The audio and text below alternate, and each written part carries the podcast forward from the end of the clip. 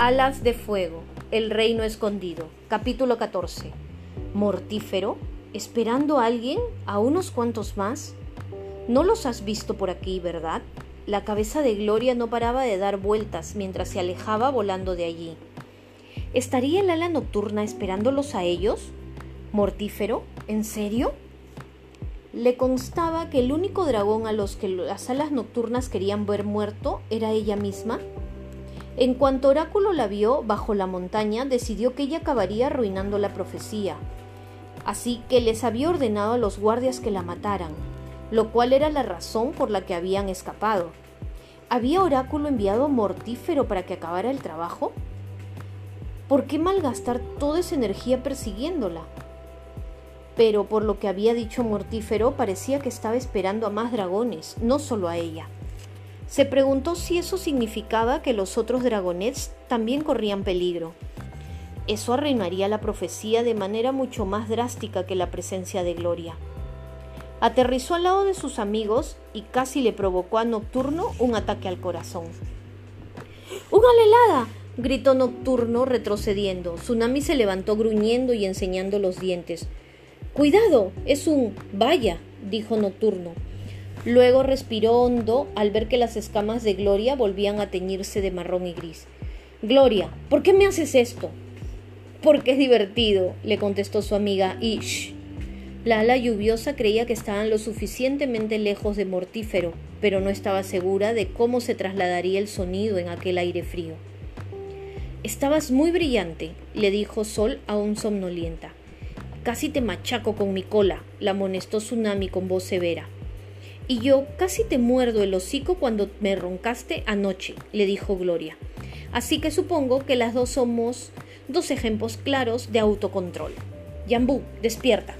Le dio unos golpecitos a su hermano, el único que seguía durmiendo después de los gritos de nocturno. Hace demasiado frío, murmuró tapándose la cabeza con un ala. Qué pena, le contestó Gloria mientras lo golpeaba otra vez. Además, si te levantas y te mueves, entrarás en calor. Quiero dormir más, insistió el ala lluviosa pasándose la otra ala también por la cabeza. Gloria suspiró y lo dejó en paz. Nocturno, le preguntó al dragonet, ¿tienes alguna idea de lo literal que puede llegar a ser el nombre de un ala nocturna? Quiero decir, ¿Se refiere siempre a algo que pueden hacer? Los otros dragonets empezaron a levantarse y estirarse. Nocturno se rascó la cabeza. Bueno, tenemos a Oráculo, dice. Dijo, puede ver el futuro y prever profecías, así que esa es la razón por la que se llama Oráculo. Sí, gracias, le contestó Gloria. Llegué yo sola a esa conclusión.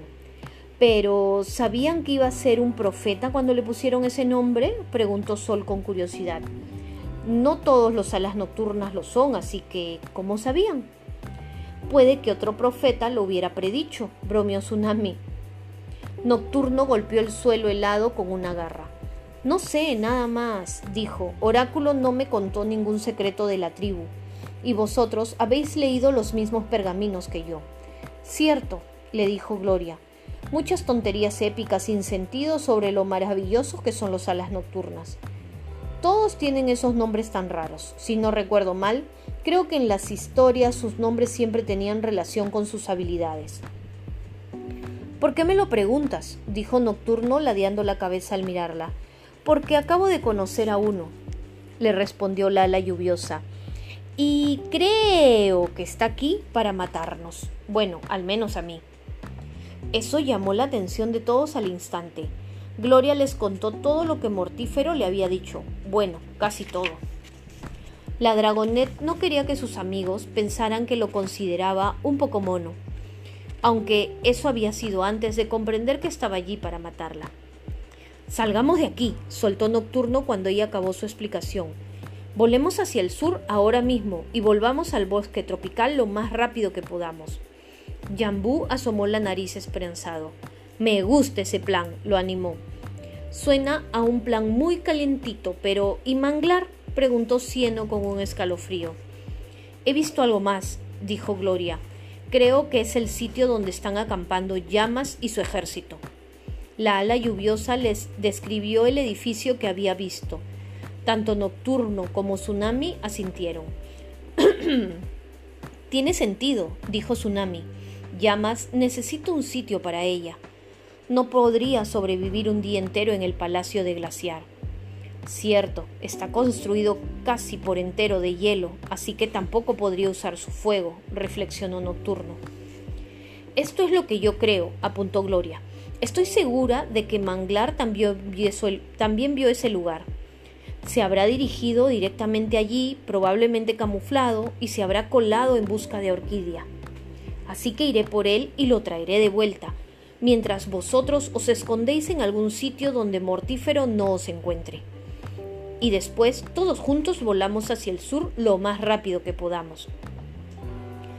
Espera, ¿vas a ir tú sola? preguntó Cieno. ¿No puede ir uno de nosotros contigo? ¿Quién? contestó Gloria a su vez. ¿Quién más puede disfrazarse de, la, de alelada? Todos sus amigos miraron a Yambú que no paraba de parpadear muerto de sueño. Y ser útil, apuntó Gloria. Yo puedo ser útil, dijo Yambú con un bostezo. Te apuesto lo que quieras a que soy mejor que tú descubriendo un ala lluviosa que esté camuflado. Gloria dudó. Eso sí que sonaba útil. La Dragonet no tenía ni idea cómo encontrar a Manglar ella sola. ¿Puedes hacerlo? le preguntó. Solemos jugar mucho a eso cuando somos unos dragonets, dijo el dragón. Un dragonet se camufla y quien lo vea primero gana. No te aseguro nada, pero creo que he practicado muchas veces más que tú. Lo pensó un momento y negó con la cabeza. Es demasiado peligroso. Puedo cuidar de mí misma, no necesito ninguna clase de ayuda. Gloria, le dijo Cieno con una especie de voz amablemente amenazadora. O te lo llevas a él, o vamos todos contigo. Gloria sabía por la expresión de sus rostros que Cieno decía la verdad. Estúpidos idiotas que se empeñaban en ser su equipo. Está bien, vale, entraremos camuflados, pero quiero asegurarme de que tú también puedes parecer una alelada. Intenta parecerte a mí, dijo Gloria mientras hacía que sus escamas volvieran a parecerse a las de una alelada. Cieno hizo una mueca de dolor, y Gloria supo que el ala lodosa acababa de comprender en qué dragón se había inspirado ella para camuflarse. Ver morir a Fior justo delante de él seguramente había sido igual de difícil que para ella. Ahora haz que tus escamas sean un poco más blancas, le dijo Gloria Yambú, para que no seamos exactamente iguales, e intenta hacer los falsos cuernos de témpano. Dio un paso atrás y lo observó con cuidado. Creo que servirá.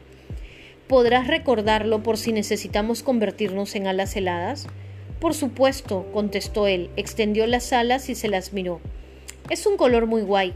Lo recordaré para cuando volvamos a casa. También necesitamos nombres de alas heladas. Tú serás pingüino y yo tormenta. Debería ser fácil de recordar. Sigo creyendo que uno de nosotros debería ir contigo, intervino Tsunami. Los alas lodosas y los alas marinas son sus enemigos, señaló Gloria. Y no os ofendáis, chicos, pero ni Nocturno ni Sol serían de gran ayuda. ¿Que no me ofenda? chilló Sol moviendo la cola y frunciendo el ceño. ¿Cómo se supone que no me voy a ofender si me dices eso? Entraremos y saldremos más deprisa si nos camuflamos, dijo Gloria. No os preocupéis. Volvemos esta noche. ¿Y si encontráis a los alas lluviosas desaparecidos ahí dentro? preguntó Cieno. Gloria movió la cola dejando que sus escamas se volvieran del color de la roca. Los liberaremos y volveremos con ellos en una gran bandada de dragones invisibles, ¿de acuerdo? Cieno y Tsunami sintieron no muy convencidos. Vámonos, Jambú, ordenó Gloria. El resto escóndase. Lo digo en serio. Gloria se elevó en el aire con su hermano a su lado y dejó que sus escamas se ajustaran al color del cielo que los rodeaba. Mientras volaban hacia el norte miró atrás y vio a Sol mirándolos fijamente mientras Tsunami movía las garras con aire mandón. Aún hace frío, se quejó Yambú incluso batiendo las alas. Creo que incluso hace más frío. Bueno, estamos en el aire, señaló la dragonet, y seguramente el viento no sea de mucha ayuda, pero acabará pronto, no te preocupes. Señaló el edificio que se extendía ante ellos. Tengo que avisarte, habrá nieve. pero seguramente los alas arenosas mantengan el interior caliente con sus fuegos. ¿Nieve? exclamó Yambú. ¿Y fuego? ¿Sabes? Nunca he visto ninguna de las dos cosas. Yo tampoco he visto nunca nieve de cerca, admitió Gloria. Parece muy suave, dijo Yambú. No era suave, estaba fría y helada bajo sus garras cuando aterrizaron al otro lado de los muros. Yambú dejó escapar un grito de dolor y Gloria casi lo placa para hacerlo callar. ¿Quién hay ahí? gritó una voz desde arriba. Ambos se quedaron paralizados, con sus escamas del mismo color que el suelo blanco bajo sus garras. Un ala arenosa asomó la cabeza por una de las ventanas. ¿Lo habéis oído? preguntó. Otra cabeza de ala arenosa se asomó a su lado. No, y no veo nada. Vuelves a imaginarte cosas. Cuando el ejército de brasa se presente aquí para liquidarnos, rugió el primer dragón. Los veremos llegar desde muchos kilómetros antes, dijo el segundo, y estarán congelados y débiles por culpa del frío. Y tendremos el apoyo de los alas heladas cuando consigan llegar hasta aquí. Deja de interrumpir el juego, dijo el segundo guardia mientras volvían a meter la cabeza en la habitación. El primero echó un vistazo a su alrededor con recelo y recorrió con la mirada la nieve sobre la que Yambú y Gloria habían aterrizado. Gloria rodeó las garras de su hermano con la cola y lideró la marcha, deslizándose por el muro grueso de piedra hasta que encontró una puerta del tamaño de un dragón. Por supuesto, estaba cerrada con llave. Alzó la mirada, pero mientras volaba ya había visto que no había ningún patio en el interior, ni ningún tejado descubierto en ninguna parte. Solo estaban las chimeneas y eran demasiado pequeñas. Todas las ventanas demasiado estrechas para que se colara un dragón por ellas. Aquello era una fortaleza. Gloria se preguntó si se había construido al inicio de la guerra, cuando Llamas había ido a ver a la reina glaciar en busca de protección y de una aliada. Era un regalo bastante generoso viniendo de Glaciar, una fortaleza entera dentro del territorio de los alas heladas. Las palabras de Mortífero le volvieron a la memoria. Llamas le había prometido a Glaciar toda esa tierra si ganaban la tierra. La guerra. Gloria pensó en las otras dos hermanas alas arenosas. Se preguntó qué era lo que Brazas le habría prometido a los alas celestes y a los alas lodosas y si Ampolla le habría prometido algo a los alas marinas, o si simplemente habría manipulado a la reina coral para que la apoyara. No veo ninguna forma de entrar, susurró Gloria. ¿Tienes alguna idea? Yambú se encogió de hombros. Lo siento, se excusó. Nunca he hecho nada parecido. Intentaron bordear de nuevo el muro, pero solo había una puerta.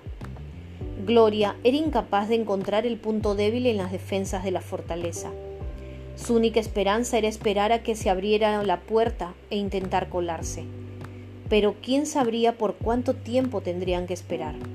Por fin, el sol empezaba a elevarse sobre el cielo azul claro, reflejándose en la nieve brillante. Gloria no quería quedarse allí todo el día, porque lo más probable era que Yambú se congelara y muriera. A ella tampoco le gustaba el frío, pero él nunca había estado fuera del bosque tropical, al igual que Manglar, cayó en cuenta. De hecho, ¿cómo había conseguido él entrar en la fortaleza? Quizá ni siquiera estaba allí, quizá estuviera tendido sobre un banco de nieve en alguna parte, desapareciendo lentamente. Gloria sacudió la cabeza. Si lo había juzgado bien, Manglar no era del tipo de dragón que tira la toalla, y ella tampoco. Tendremos que entrar disfrazados de alas heladas, dijo la dragonet. Limítate a seguirme.